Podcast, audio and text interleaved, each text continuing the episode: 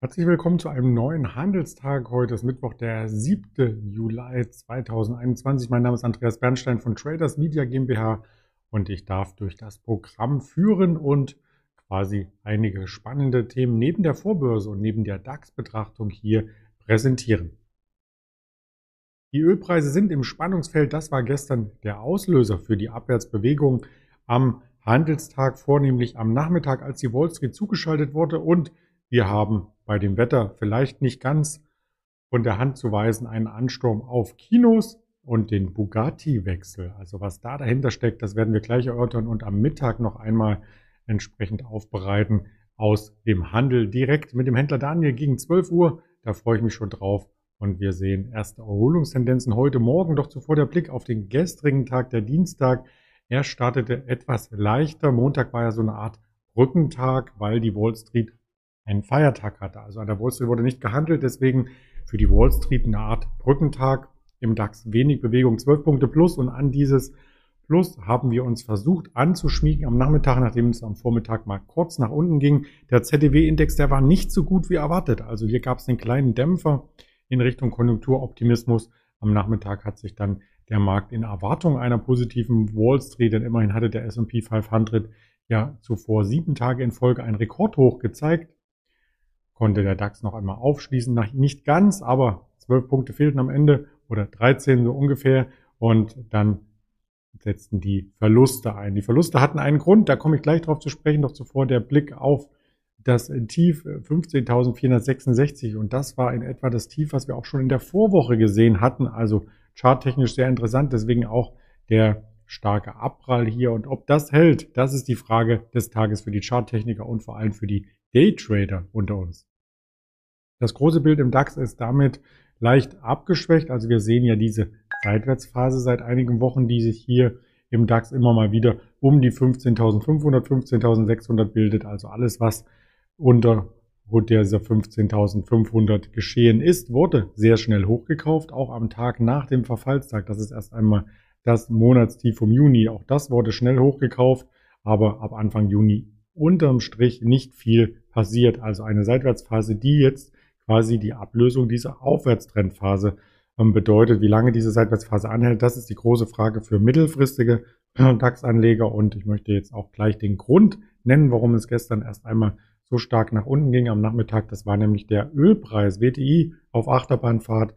Der Kurs von 77 US-Dollar, das war ein Hochkurs, ein Mehrjahres-Hochkurs, so hoch standen wir seit November 2018 nicht mehr und danach, als dieses Hoch erreicht wurde, hatten vermutlich mehrere Marktteilnehmer gesagt, okay, das ist ein Widerstand im Chart, ähm, vielleicht läuft die Wirtschaft dann doch nicht so gut. Es war ja nicht nur der ZEW, sondern es waren auch einige Stimmen aus der US-Notenbank, die ja immer wieder darauf hinweisen, die Zinsen müssen angehoben werden. Es droht Inflation und gerade wenn die Rohstoffpreise so stark ansteigen, dann geht ja Inflation einher, denn mit diesen steigenden Rohstoffpreisen hat man letzten Endes ja auch für die Verbraucher weniger Geld, weniger Kauf Kraft im Portemonnaie, denn getankt werden muss, geheizt werden muss und so weiter. Der Rohstoff Erdöl ist natürlich der Schmierstoff der Wirtschaft. Und wenn der teurer wird, legt sich das auf sehr, sehr viele Produkte um.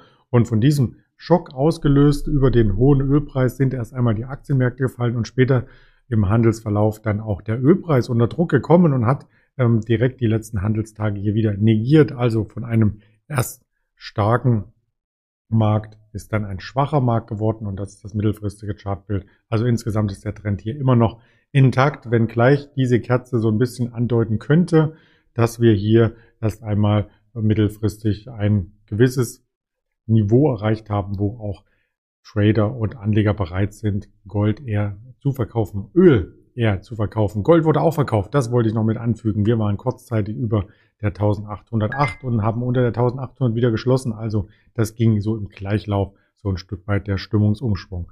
Heute Morgen könnte auch wieder ein Stimmungsumschwung Einzug halten und zwar auf der Oberseite. Eine Erholung steht ein Stück weit an, denn nachdem wir gestern ja auf den Vorwochentiefs aufgeschlagen waren, gab es schon im Cetra ein bisschen Erholung. 15.510, 15.511, so schloss der Xetra-Markt und so schloss auch der Markt 22 Uhr. Da ist nicht viel passiert im DAX und nachbörslich beziehungsweise heute vorbörslich dann jetzt der kleine Aufschwung. 8.03 Uhr ist der Screen. Aktuell stehen wir bei 15.550 sogar, also noch weiter Aufschwung.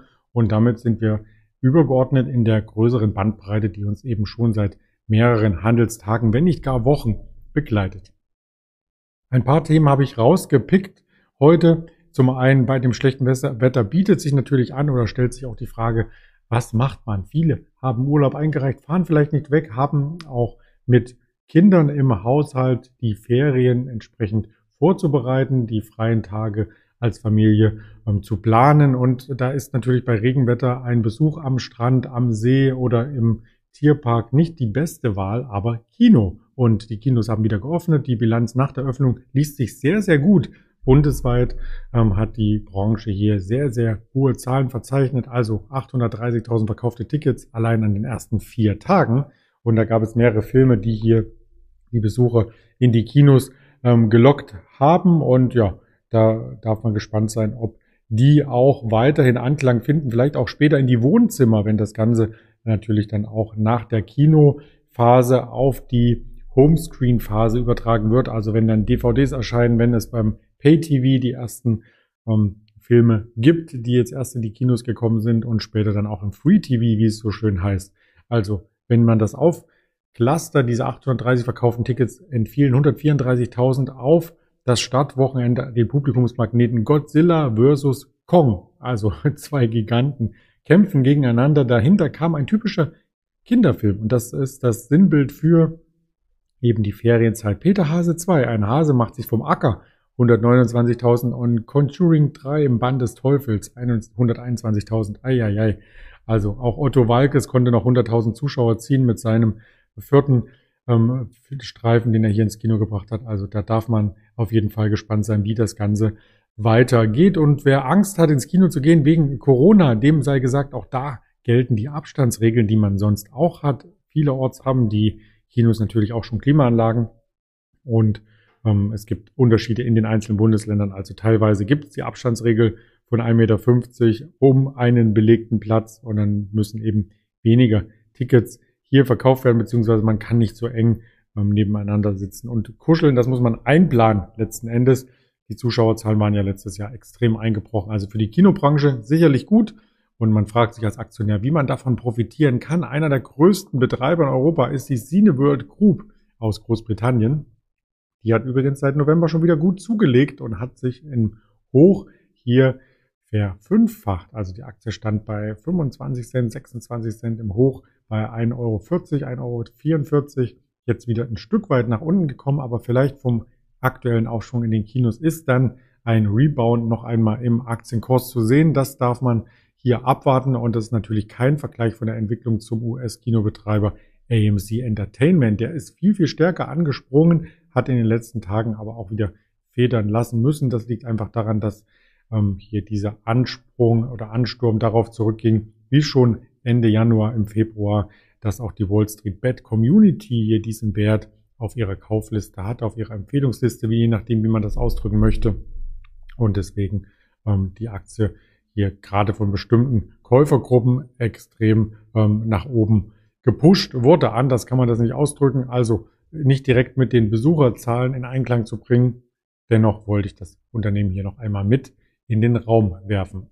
Ein weiteres Thema am Morgen ist die Umschichtung im Hause Volkswagen. Volkswagen hat ja zwölf, die zwölf Markenstrategie letzten Endes etabliert und man sortiert jetzt ein wenig aus, man fokussiert sich auf Kernmarken, habe ich das Gefühl. Die Luxusmarke Bentley ist ja schon ähm, der VW-Tochter Audi unterstellt worden und nun geht es auch der Edelsportwagenmarke Bugatti sozusagen an den Kragen. Der aktuelle Eigentümer äh, Volkswagen, der hat das Ganze jetzt ähm, eingebracht in ein Gemeinschaftsunternehmen, ein, ein Joint Venture, was Porsche mit dem kroatischen Partner Rimac gegründet hat. Also es bleibt so ein Stück weit auch im Dunstkreis von Volkswagen, aber nicht direkt Volkswagen unterstellt.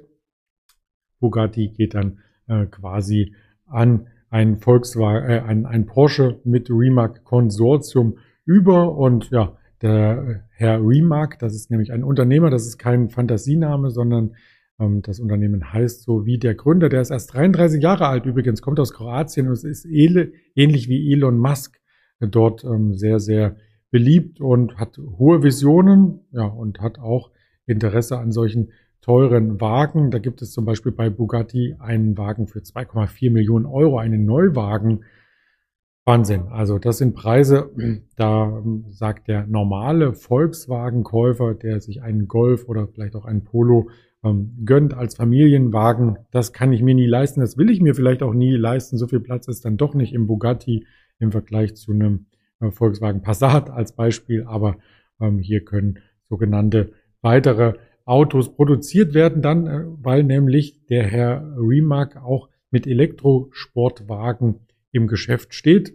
Und vielleicht kommt dann ein sogenanntes Hypercar heraus, also Bugatti und Elektrosportwagen Rimac Nevera könnten dann quasi die Technologien zusammenbringen und hier entsprechend einen Traum nicht nur für den Herrn ähm, Rimac erfüllen, sondern auch für viele Autoliebhaber. Wir schauen auf die Aktien.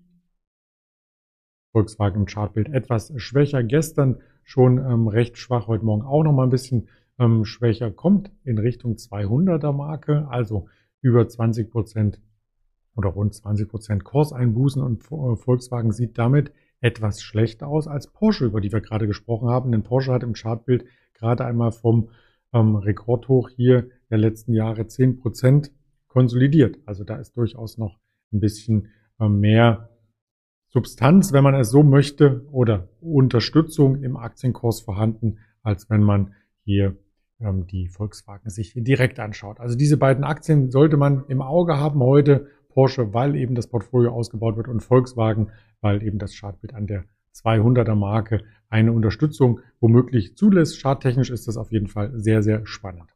Spannend geht es heute auch mit den Daten weiter. Wir haben eben die Industrieproduktion aus Deutschland vernommen. Wir haben 11 Uhr dann noch die Europäische Kommission, die veröffentlicht nämlich ihre Prognose zum Wirtschaftswachstum der Eurozone. Da bin ich sehr gespannt, ob eben auch die ZDW-Daten vom Vortag, die etwas schlechter waren, mit eingearbeitet sind, denn nicht alle Daten sind positiv gewesen in Europa und gerade wenn man sich den Autosektor anschaut, so ist doch auch am Ende so ein Stück weit die Nachfrage jetzt in Stocken gekommen, also die äh, starken Werte aus den Vormonaten können nicht mehr gehalten werden. Insbesondere in China geht das Wachstum ein Stück weit auch wieder zurück und am Nachmittag erleben wir weitere Daten aus dem am Großhandel der Redbook Index 14.55 Uhr, 16 Uhr dann IBD, ein Tipp Wirtschaftsoptimismus für den Monat und die Jolts Stellenangebote, also ein weiterer Arbeitsmarktindikator. Und gegen Abend blicken wir auf das, was die US-Notenbank vorbereitet, also den FED-Bericht zur Geldpolitik. Das ist so ein Stück weit eine Basis für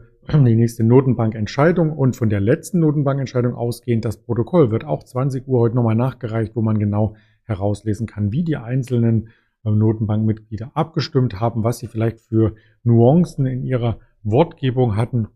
Also das bleibt auf jeden Fall heute ein spannender Handelstag, der auch begleitet wird von der LS Exchange über die Kanäle YouTube, Twitter, Instagram, Facebook und als Hörvariante bei Spotify, Apple und dieser Podcast. In diesem Sinne wünsche ich einen angenehmen Handelsauftakt. Wir sehen uns später noch einmal mit dem Händler Daniel wieder. Bis dahin alles Gute, ihr Andreas Bernstein.